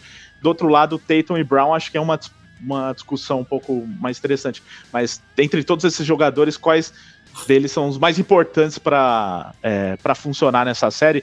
E principalmente acho que no Celtics tem mais essa discussão, né? É mais importante o Tatum fazer de novo um jogo que nem fez esse jogo 7, ou o Jalen Brown fazer jogos, às vezes, se impor também como uma das estrelas da equipe. Cara, eu acho que o importante pro Celtics é não deixar o Marcus Smart arremessar 20 bolas, cara. Tem que começar por isso. E também a bola final também não pode ser dele, né? Não, Tem- deveria ser proibido no clutch time o Marcos Smart arremessar. Tipo, assim, devia ser colocado uma regra, porque aí você vai pro extremo e aí aos poucos você vai ajustando isso. Deveria proibir. Ele não arremessa nos minutos finais. Tira ele da quadra, que seja. Mas, cara, é inacreditável, é inaceitável ele arremessar bolas importantes no volume que ele arremessa. Mas entre, Mais, hein? entre Tatum e Jalen Brown, cara, eu acho que o Celtics precisa de consistência, assim, porque os, os dois tiveram, nessa série contra o Sixers, acho que só em dois jogos eles conseguiram os dois casar de jogar muito bem, assim. Que os dois conseguiram juntos jogar bem. Então, eu acho que o, Celtics precisa que, cara, toda noite pelo menos um deles entregue, assim, entregue mais de 30 pontos. Então, acho que isso é um fator inicial para o Celtics, porque muito provavelmente o time Butler vai entregar esses 30 pontos do outro lado. Assim. É, você precisa descontar esses pontos que o Butler vai fazer, porque meio que não tem jeito. O Butler é um cara que em playoff ele é outro tipo de jogador e o Celtics precisa da consistência. O Jason Tatum não pode ter aquele apagão que ele teve no jogo 6, de do nada ele fez. Tudo bem, ele marcou 16 pontos no último quarto, mas ficou o primeiro tempo todo sem acertar, ou acertou um field goal. Então, isso vai ser difícil contra o Heat, cara. E o Heat é um time que ele, ele mata os adversários. O Heat é chato, então o Heat vai matando os adversários aos poucos, porque ele vai ah, tirando um arremesso livre aqui, aí mata um contra-ataque aqui, aí quando você vê, você tá na armadilha do Heat. Então, o Heat é um time que consegue deixar o jogo mais lento, e então é o Celtics tem que ser muito esperto para não deixar o de, de tal o, o ritmo. É, tem é, alguma, algumas questões aí para a série ver se o Robert Williams vai conseguir ser um fator, né? Por enquanto ele ainda não está estabelecido nas séries, é ele ser esse, esse peso defensivo de fato, né, para valer a pena ter ele por lá. É, sempre tem aquele medo de se ele vai durar fisicamente, mas ele é um personagem importante. É, se o Al Horford vai acertar os arremessos de três pontos, né? Que foi uma, uma loteria aí que foi um peso que talvez estendeu a série, né? Se ele tivesse acertado outros arremessos poderia ter sido até um pouco mais fácil para o Celtics. Seria, com certeza, né? Mas ele foi muito bem defendendo o Embiid. Essa série talvez não se exija tanto dele, talvez você consiga mais minutos com o Robert Williams, jogue mais baixo e ele defenda o, o Ban Adebayo, enfim. É, são algumas escolhas aí que, que o Celtics vai fazer. É, mas assim, o, o, o, Celtics ele tem muito mais profundidade, né? Você pode ter um jogo bom do Derek White, um jogo bom do Malcolm Brogdon, mais jogadores podendo trazer um, um, uma boa atuação é, o, o, o Hit ele depende muito de jogadores que não estão nesse nível. O Caleb Martin fazer um jogo muito bom é o improvável, só que ele faz. Gabe Vincent é improvável, que ele, mas ele faz, assim. Então o, o Hit ele vai dando um jeito. Só que esse dar um jeito, na hora da, de colocar a consciência, eu acho que é uma diferença muito grande. Então não é só as estrelas. O Hit, o Celtics é capaz de vencer jogos em que o Teito não seja não jogue tão bem. Nessa série, pelo menos. Acho que o Heat não tem qualquer chance de vencer essa série se o Jimmy Butler não for o melhor jogador da série. Pro Heat vencer essa série, o Jimmy Butler tem que ser o MVP. Vamos supor assim, né? Não tem qualquer outra chance. Então, e ele é capaz de fazer isso, né? Não tô falando algo improvável, né? Porque ele foi numa série contra o Giannis Antetokounmpo. É, nos playoffs ele costuma ser esse, esse jogador aí, né? Mesmo que nem sempre. É, como foi em 2020, né? Também teve atuações nesse Sim. nível. É, e aí pode, pode acontecer isso novamente. É, e entre os, os coadjuvantes das duas equipes, um jogador de cada lado aí que pode ser chave para vocês aí, para a classificação de, dos dois times. Cara, eu vou no. Vou também voltar para o passado, para a bolha. Vou votar na nossa querida Greta Thunberg ou no nosso Jimmy Neutron, Duncan Robinson. Que, cara, é incrível. Quando ele joga bem, o Hit, o Hit ganha, porque ele abre muito espaço. Ele, é, ele corre o tempo todo, ele ele abre, cara, ele lembra, sei lá, o J.J. Redick nos bons tempos, assim, o Kyle Korver nos bons tempos, que você não, não podia deixar o cara livre um segundo que ele acerta. O problema é que ele foi esse jogador lá na bolha, depois ele não foi mais, e agora, em alguns jogos, ele voltou a ser. E quando ele volta a ser, é muito bom. E outro cara que eu queria destacar é o Adebayo. Cara, se o Adebayo é agressivo ofensivamente, consegue marcar os pontos dele, aí o Hit deixa de ser esse time travado e feio. Então, nos jogos que ele jogou melhor, o Hit também deslanchou muito. Então, acho que esses dois jogadores são os principais. É, não tem muito pra onde fugir, né? Eu acho que foi uma ideia interessante do Spolstra, trazer o Kyle Lowry do banco, né? Porque como é um banco sem muita criatividade, jogadores para criar o próprio arremesso, o Kyle Lowry ele consegue fazer algum sentido, né? Quando sai um... Porque o Adebayo, ele é um criador também secundário ali, né? Se não é o Jimmy Butler, o Adebayo consegue colocar a bola no chão e fazer alguma coisa, né? Acionar os companheiros. Os outros jogadores, eles não são criativos passando, né? São os outros jogadores, né? Gabe Vincent, Max Struz, Duncan Robinson, eles vão mais aos trancos e barrancos. É, então, acho que o Kyle Lowry é um personagem importante vindo do banco, como ele vai trazer esses minutos, cavando falta, arremessando de três, achando esses espaços, ele é um cara que consegue por mais ser um veterano, ele consegue acelerar o ritmo da equipe, né? Ele dando esses passes é, cruzando a quadra, ele consegue acelerar, ele é muito experiente, muito inteligente. É, então ele talvez seja esse personagem importante pelo lado do, do Hit. Do Celtic vocês não falaram, né? É, eu falei do Robert Williams, né? Que eu acho que se ele conseguir ser uma peça que impacte nos minutos, aí fica ainda mais difícil pro, pro Hit. Porque ele é um jogador que você consegue, às vezes, deixar ele desconfortável na defesa, aí ele fica meio sem função no ataque, e aí não faz tanto sentido ter o Robert Williams. Então, quem sabe ele pode ser um fator aí. Vamos ver se, se o, o Mazula volta para a formação com o Derek White iniciando os jogos. É uma escolha. O Derek Robinson é curioso, né? Porque ele não estava nem na rotação, né? Ele só entrou na rotação por causa das lesões do Tyler Hill e do Oladipo, né? Então, e o Oladipo também. O Oladipo, a gente chegou um momento na reta final da temporada regular que ele fechava os jogos, cara. Porque ele era o cara que conseguia colocar. O Kevin Love ele foi cortado do, do Cleveland. E ele é titular, joga minutos importantes. É, é impressionante bem, bem, né, o, o que o Spolstra faz com os jogadores deles. Mas o Kevin Love é um jogador inteligente, então o Spolstra ele consegue pegar jogadores inteligentes, pelo menos. E, cara, você vai escondendo eles onde dá e, e eles conseguem ajudar o, o, ataque, né? Então tem isso. Mas é um hit que seria muito bom se o hit tivesse o Oladipo e o Tyler Hero para essa série, porque são dois jogadores que quebram um pouco essa. mais criativos ofensivamente, né? Menos o Oladipo, lógico, ele é um fator menor hoje, mas o Hero seria fundamental nessa série, muito importante.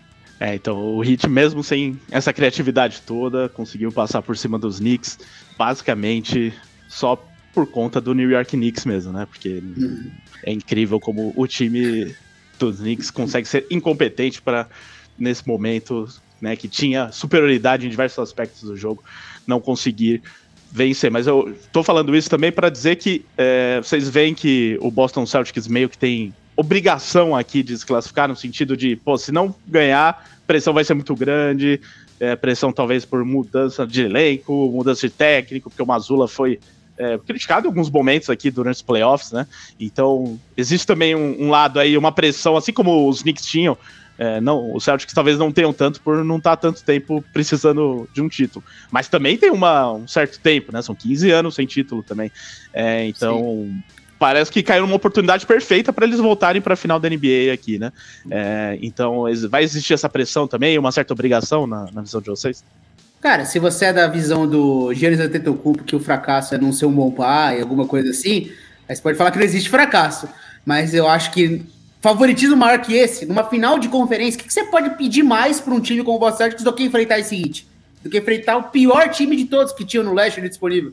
É essa final que eles, eles poderiam ter o Bucks na frente. E eles vão ter um hit. Não tem do que reclamar. Então, se você acha que existe obrigação no esporte, se a palavra obrigação cabe no esporte, para mim esse é o exemplo máximo.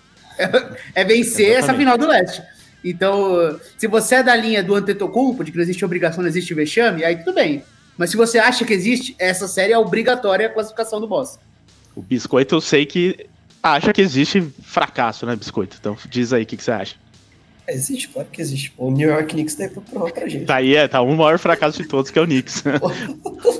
não, mas essa, essa temporada do Knicks eu não considero um fracasso. Não, não é um fracasso. Não, tô brincando, tô é. brincando. Foi decepção. Não, é um fracasso por existência, velho. Não, o grande problema dos Knicks, a gente vai falar também daqui a pouco, é que foi, é, foi ter pego o Miami Heat, porque se pegasse o Bucks, ia ser eliminado e beleza, tá tudo certo, né? na conta. É, mas aí cai na, no colo um, um Miami Heat desfalcado é. ainda, com o Jimmy Butler meia bomba e consegue ser eliminado. Por isso que eu vejo a mesma coisa no Celtics aí, né? Que, pô, caiu no colo também o Miami Heat nesse é. momento. Claro que a gente não quer menosprezar o Heat, eles provaram, né, nas duas últimas séries que tem time para brigar, pra fazer jogo duro. Mas, em teoria, o Celtics é muito mais forte. É, o Celtics na temporada passada quase foi eliminado por um Bucks sem o Middleton, né? Foi uma série muito dura e o Bucks não tinha o Middleton. Era muito provável que se tivesse o Middleton seria o Bucks no final, né? Porque o Bucks, na minha opinião, era o melhor time da NBA na temporada passada.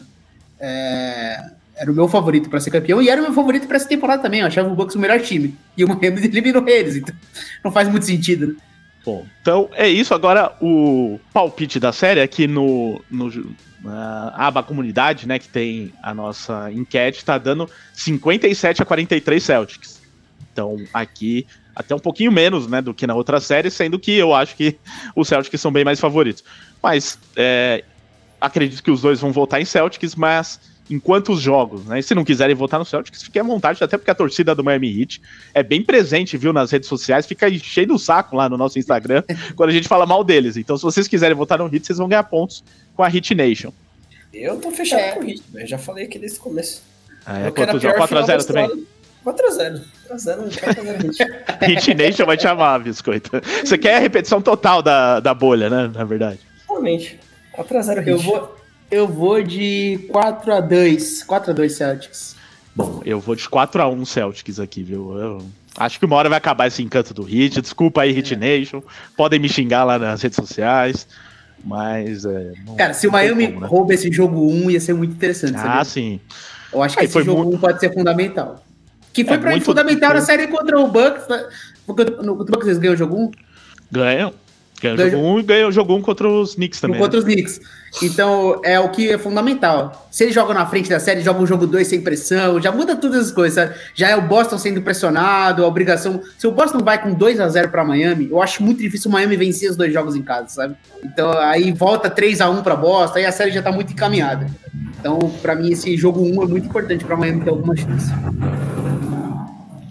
É, e eu tenho certeza que eles sabem disso, estão acostumados a jogar playoff, já chegaram em final da NBA, muitos deles ali. Então vai, vão, vão fazer de tudo para ganhar esse jogo 1, que eu também acho que faz muita diferença em playoff. É, agora é, a gente vai falar dos times já eliminados, apesar de já ter falado bastante aqui do New York Knicks, mas vamos falar dos outros também. É, antes da gente fazer no, no final aqui o nosso power ranking dos quatro times que sobraram.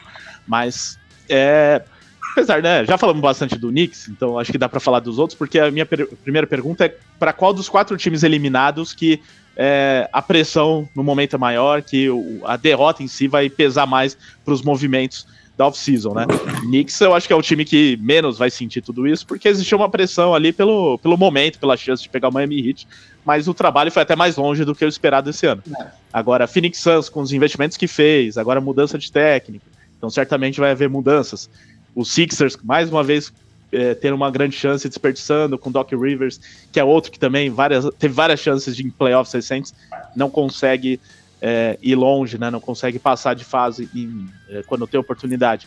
é, ir, ir mais longe, né? E no caso do Golden State Warriors, que é o atual campeão, talvez até isso amenize um pouco a situação, mas é, existe ali uma questão contratual do Draymond Green, os problemas de bastidores que estão surgindo. Então, do que vocês viram dos eliminados aqui, é, qual deles a gente deve ficar mais de olho nos próximos passos? Cara, o Sixers. Sixers acho que vai demitir o Doc Rivers invariavelmente, porque ele já teve a segunda chance dele e deu errado. E já tivemos declarações aí de tipo Embiid falando, eu e o Harden precisamos de mais ajuda, o que deve ter sido uma grande cutucada no nosso querido Tobias Harris, que ganhou 30 e poucos milhões e não consegue pontuar dígitos duplos. Então, é, acho que o Sixers está bem pressionado. E o Warriors também, né? Porque, cara, o Warriors tá um momento bem decisivo, porque a- eles têm dois contratos muito grandes, agora começando a valer, né? Que é o contrato do Poole e o contrato do Wiggins. O contrato do Jordan Poole parece ter sido a maior burrada já feita por um time na história da NBA. Então, eles vão ter que lidar com isso. O contrato do Draymond Green tá vencendo. E mais do que isso, o contrato do Bob Myers, que é o GM, que foi o grande arquiteto de toda essa dinastia, também tem possibilidade dele sair. Então isso pode mudar geral, assim. Então é bem preocupante, acho que a situação do Warriors. Bem preocupante não, mas pra gente ficar de olho. E as regras sa- salariais vão mudar, então eles estão fodidos. Então, cara, é, é, eu acho que é um dos times que mais vai ter que se mexer, invariavelmente. É, o, a questão aí é quem que vai assumir o contrato, de repente, oferecer um contrato longo pro Draymond Green. Eu acho que o Warriors aceitaria hoje se livrar do Draymond Green. É ver se o Draymond Green vai fazer valer a pena pegar essa player option ou testar o mercado, né? Falam de, de repente, times que pensam em reconstrução. Eu ouvi alguma coisa de, de repente, o, o Rockets ser um time que esteja interessado em colocar o Draymond Green ao, ao É, redor dos jovens jogadores. aquele, aquele É, para dar uma, uma pra, pra mudar a mentalidade, de repente aí toparia assumir um contrato, sei lá, um time como um Thunder, talvez tem muitos jovens jogadores, de repente, pô, dá para tentar oferecer um contrato mais pesado para um jogador veterano como o Draymond Green, assumir esse, esse papel, vamos ver. De fato, o Clay Thompson não é mais o Clay Thompson, então... Mas o Warriors ele já tá no lucro, o Warriors tem vários títulos na conta, né? tem quatro títulos dessa era, então mesmo que você dê a extensão por, por agradecimento para os jogadores, é, esse elenco já deu certo. Então, talvez sejam dois, três anos aí de escolhas, o Warriors talvez passe parte para uma reconstrução, Mas é um time que não tem muita. Uh, acho que tem que aceitar a situação. Vai com os caras lá, vende os ingressos, torcida ama os caras. Então, para mim, é muito nesse caminho. É, tá tudo certo lá pro, pro, pelo lado do Warriors. O, o, o, o Knicks, eu acho que é muito por isso. O trabalho foi bem feito, o time acho que chegou onde podia chegar. Poderia ter eliminado o Hit, mas é um elenco de jogadores coadjuvantes, não tem nenhuma grande estrela, então é repensar isso, mas eu acho que ao final da temporada é a temporada no lucro. Sixers e Suns não, né? Mas mesmo assim são times com pressões diferentes. O, o Sixers, esse sim, vai, eu acho que vai partir para uma tomar algumas escolhas. Como que vai ser o Harden no off-season? Harden fica, o Harden sai. Vai fazer o que com o Tobias Harris? Vai ter contratar um técnico? E o, o, o Sixers parece que é um time que não sabe muito bem o que fazer. O Suns, o Matt Shibia, ele já decidiu que vai é Booker, Duran e depois tiver o resto. Esses dois já estão e assim, as estrelas do Suns, elas não estão pressionadas, né? O Booker, o Booker é o Booker, então a torcida tá feliz com ele. O Durant também. O, o James Harden, ele é um cara que. Será que, que a torcida ama o James Harden? O Embiid. A torcida ama o Embiid, só que o Embiid não provou nos playoffs. Acho que é o time com mais pressão. É, o Chibi, ele já definiu que ele vai reformular, já no, praticamente no dia seguinte, já demitiu o treinador. Claramente assim, muito improvável que mantenha o Chris Paul, acho que vai colocar o Chris Paul no mercado, vai se livrar de todo o elenco de apoio e tentar reformar esse elenco. Vamos ver se o Aiton fica ou não, mas de, de resto, acho que é todo mundo disponível. E o Kevin Durant e o, e o Booker e o Ishibia no comando da franquia, né? Ele que foi o jogador que. Ele que foi o que melhor defendeu o Jokic na série.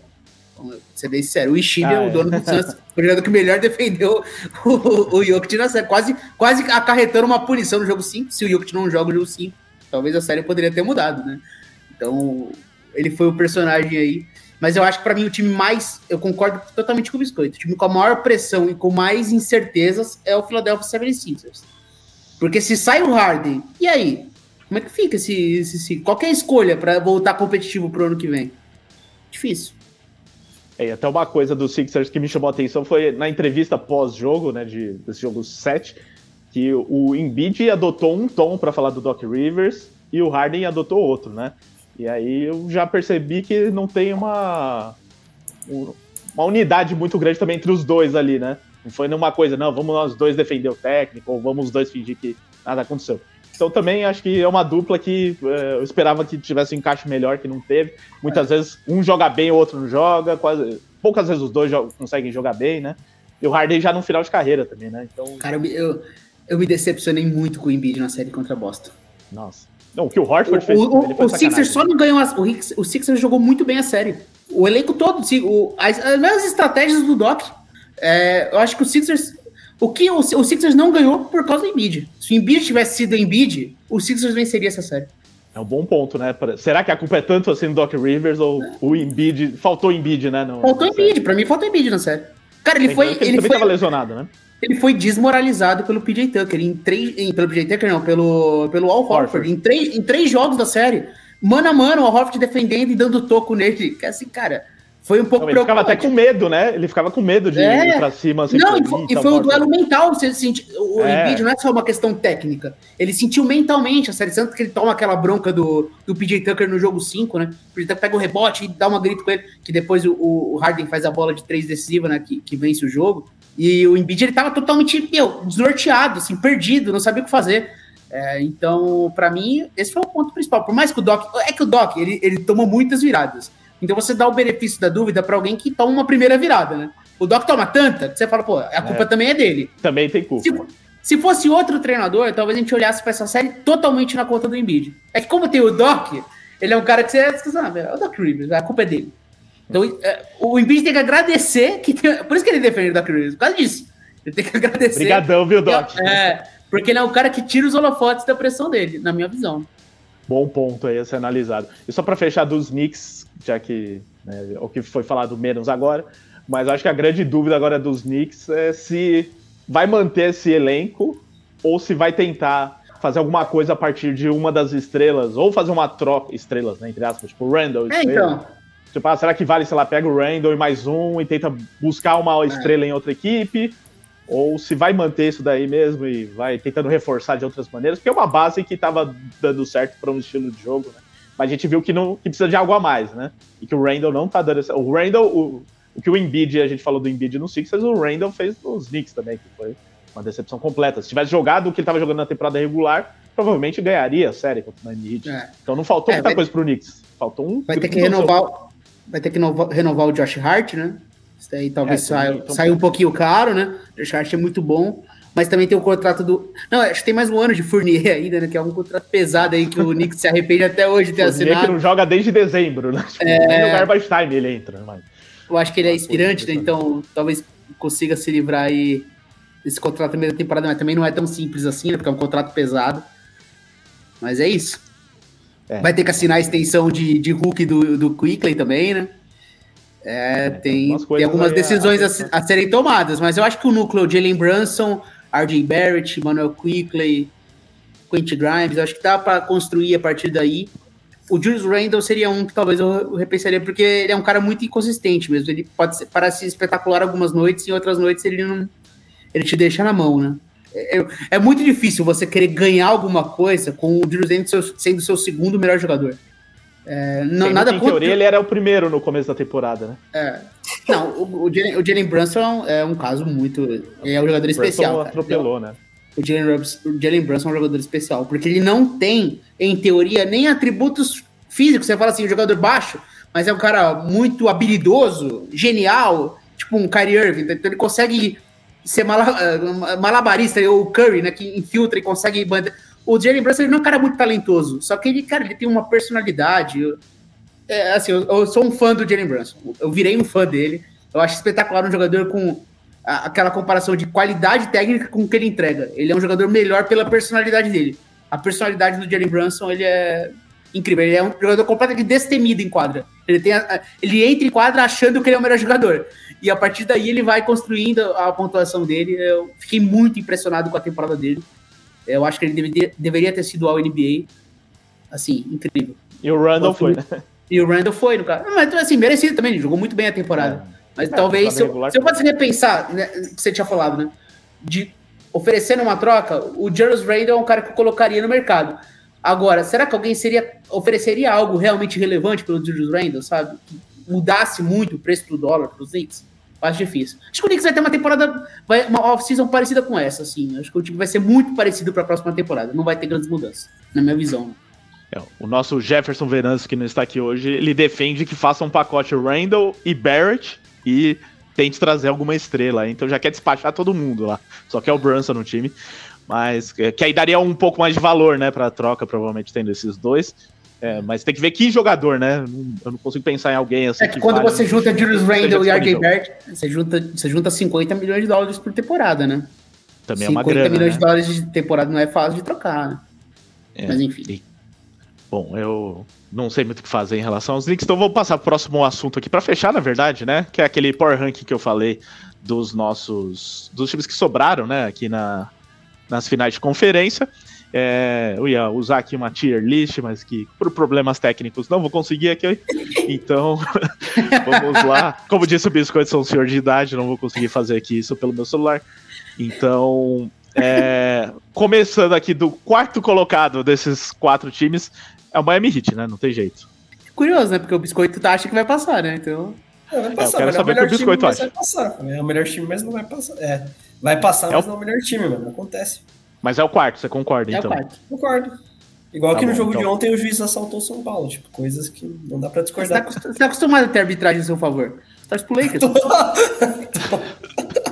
Porra, Pedro. O cara torce pro Lakers reclamar de arbitragem. Onde é, é então, não dá, não dá, né? Mas. O time arremessa, é... time mais 30 lance livre a mais com o adversário. Como que vai perder um jogo assim?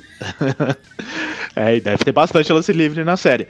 É, aqui que começa a ficar um pouco mais difícil de analisar, mas o terceiro lugar para vocês aqui, entre outros três times.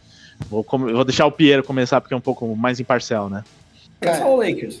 Ele quer ele é. vai pro Lakers. Como é no Power Rank, né? Cara, eu vou falar, eu vou falar Boston Celtics, cara, como terceiro. Isso aí, Série B, falei. Nem precisa mim, os três. Só induzir ele o que eu queria. Levando em conta não só a qualidade, mas também projeção para playoff, num jogo tenso, com as estrelas mais confiáveis, elenco de apoio mais confiável, trabalho de treinador. É, eu acho que o Boston tem talvez o melhor elenco dos disponíveis, eu já falei isso. Só que hoje no Power Rank eu coloco o Boston como terceiro.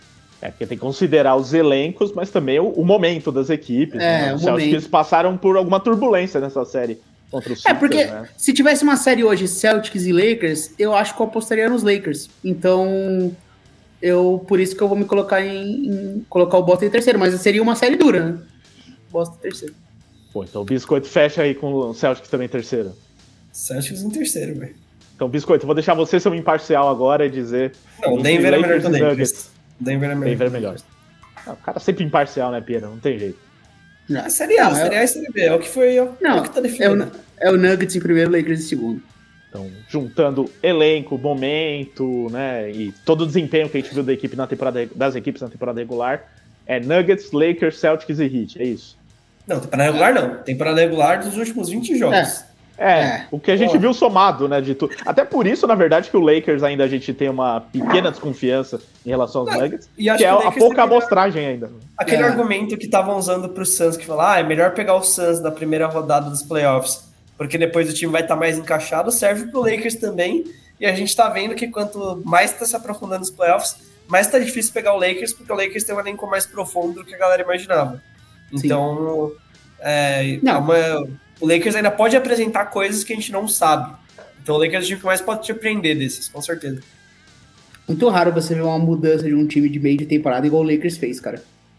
Porque assim, também é muito do ter o LeBron e o Anthony Davis saudáveis, né? Pra uma sequência, os dois saudáveis, eles são só muito bons. né? Os dois são Ah, mas muito, amigo, se tivesse o muito, muito Westbrook, não ia ter dado certo.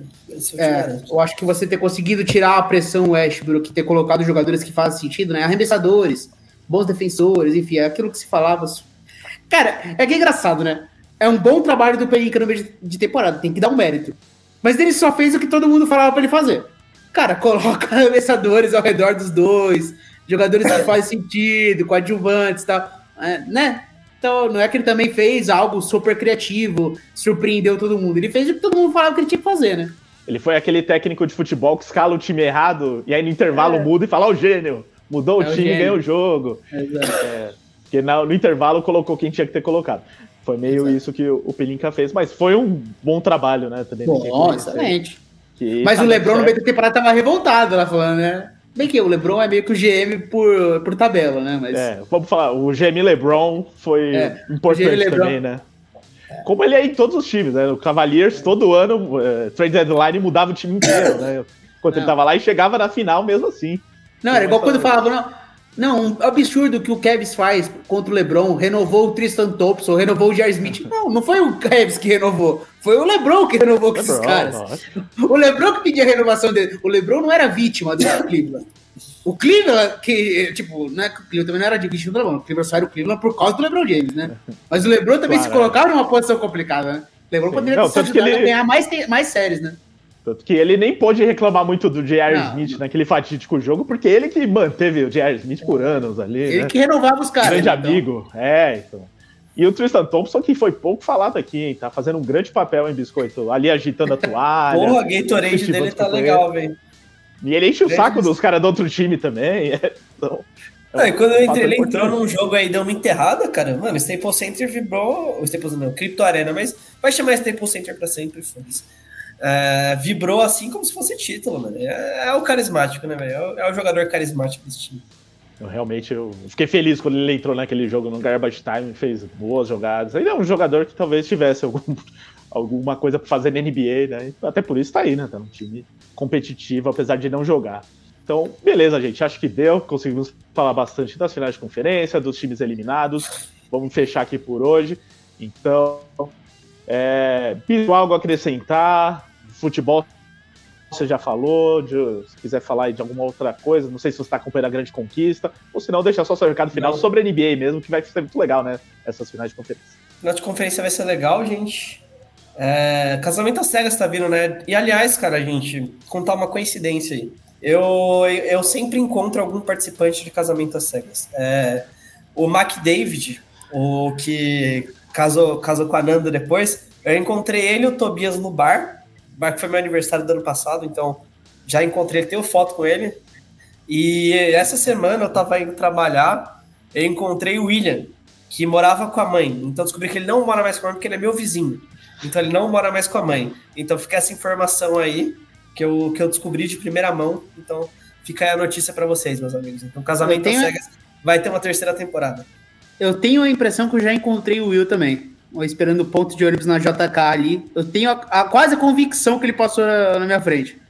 Mandei até mensagem pra minha esposa na hora. Falei, ah, eu acho que o, acabou de passar do meu lado. Sim. O Piero fez quase um casamento às cegas, né, gente? Porque, pra quem não sabe, ele casou em um ano. Então foi meio que no ritmo ali, velho. Então, ele, ele não gostou foi um mês só, né? Foi... da dinâmica do programa. Gostou, gostou ali da dinâmica do programa. Piero é um apaixonado, né? Por isso que. É um homem que amor ama. à primeira vista.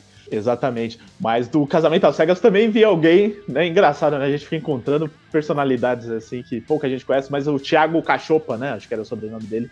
Tava ah, correndo o aqui desempregado, de casa um dia desse. Personagem polêmico. É, e como eu encontrei ele num domingo, não deu pra saber se ele tava desempregado ou não, se não tava correndo. se tivesse correndo uma segunda tarde, aí já era um pouco mais suspeito, né? Esse cachopa também, eu vou te falar. Mas, Piero, algo a acrescentar que não seja sobre casamento às cegas? Não é isso. Agora o Phoenix Suns está à procura de um treinador, né? Monte Williams está no mercado. É... Todo mundo falar do baita, inclusive. Né? Falar do baita trabalho que ele fez, né? Espetacular, assim. Peça fundamental da reconstrução da franquia. Personagem muito importante para a história do Phoenix Suns. Eu acho que se o Phoenix Suns conseguir, de alguma forma, esse elenco trazer um título, eu acho que parte muito do que ele foi capaz de mudar a mentalidade na franquia mesmo. Desde aquela primeira temporada com o Rick Rubio, ainda, ainda sem, é, sem as principais estrelas, né? É, e ele fazendo esse time, aí aquela bolha, enfim, tem que realmente tirar o chapéu para o Monte Williams. Teve algumas, alguns playoffs aí que ele não foi tão bem. Eu acho que é uma, uma troca que faz sentido, mas é um cara que eu desejo todo sucesso e de fato ele é um cara que tem que ser muito concorrido mesmo. E aí fica quem vai ser o próximo nome do Suns, né? O Ishibe é um cara que ele trouxe a grana, trouxe essa mentalidade de querer ser protagonista, então eu acho que o Suns não vai ser um time que vai apostar em um auxiliar técnico, por exemplo. Então, acho que vai no caminho de um cara que mais consolidado, de um Nick Nurse, de um, de um Frank Vogel. Eu acho que vai por esse caminho de um Budenholzer. Vai tentar um cara já estabelecido na liga. Então, fica aí a curiosidade para ver qual vai ser o próximo treinador do Phoenix Suns. Exatamente. Então, vamos acompanhar os próximos passos do mercado da NBA e, claro, vamos acompanhar principalmente as finais de conferência que vão ser muito legais. Começam nessa terça-feira, né? Já com a final do Oeste entre Nuggets e Lakers. É, para quem muita gente pergunta, né, onde que eu assisto tal. Final do Oeste exclusiva na ESPN, então todos os jogos na ESPN. Final do Leste aí tem várias opções. Tem a TNT do Piero, tem Sport TV, tem Band, tem Prime Video e tem também a Twitch lá do Gaules. Então, só escolher onde assistir, mas tem lugar para assistir todos os jogos. Tá bom? Então fica aí o convite para que você assista os jogos e depois, claro, acompanhe no The Playoffs toda a repercussão e faremos mais lives, mais podcasts aí durante as finais de conferência, tá bom? Então é isso. Lembrando que esse programa jogo, é produzido todos os jogos nove e meia da noite também. Curioso isso, né? Sempre tem uma mudança, às vezes, é. de jogos do oeste pro leste, né? Mas esse ano, todos os jogos nove e meia da noite. Então é até fácil de se programar para assistir os jogos. Então é isso, gente. Programa produzido mais uma vez pelo estúdio WPcom. Você que também quer gravar o seu podcast ou qualquer material de áudio comercial, manda mensagem para o nosso amigo Pix pelo número 54996205634 ou entra no site grupowpcom.com.br barra estúdio. Um grande abraço a todos, até a próxima.